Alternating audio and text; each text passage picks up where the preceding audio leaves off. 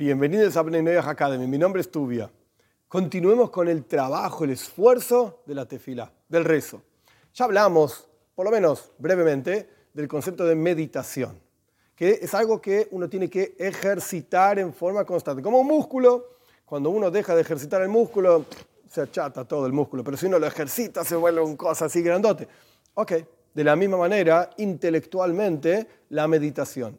Pero todo ese trabajo intelectual tiene que proyectarse en el corazón. De hecho, en varios lugares, en los textos, en la Torah misma, en varios lugares, Dios exige, Dios pide que lo sirvamos con el corazón. ¿Cómo trabajas con el corazón? Yo puedo trabajar con las manos, yo puedo trabajar con los pies, puedo trabajar con la cabeza, pero ¿cómo trabajo con el corazón? El trabajo con el corazón es el sentimiento. Sentir amor a Dios, sentir temor a Dios. Que de hecho, para Benay Noyach, es una obligación el temor a Dios, pero no es una obligación el amor a Dios. ¿Qué significa que no es una obligación? Justamente, que la persona no está obligada a sentir amor a Dios.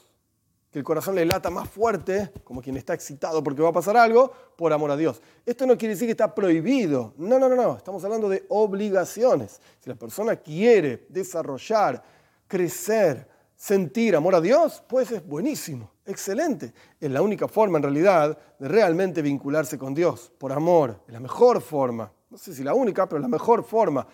Por temor también, pero no. Es mejor cuando uno se vincula por amor a Dios.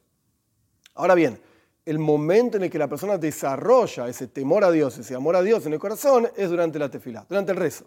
Y este es el otro concepto, que yo lo mencioné algunas clases atrás, sobre la voy del trabajo de tefilá. Una vez que la persona durante el, día, durante el momento de estudio, etcétera, tiene ideas en su cabeza y la persona meditó sobre estas ideas, aunque sean, como dije, cinco segundos en el reloj, solamente enfocado en esto y el resto del universo no existe, durante esos cinco segundos al menos, una vez que la persona lo hizo, este ejercicio, esa idea intelectual tiene una conclusión. La conclusión es, por ejemplo, la grandeza de Dios, una vez que la persona meditó en cómo Dios crea el mundo con su palabra y el mundo es insignificante, la grandeza de Dios es increíble, etc.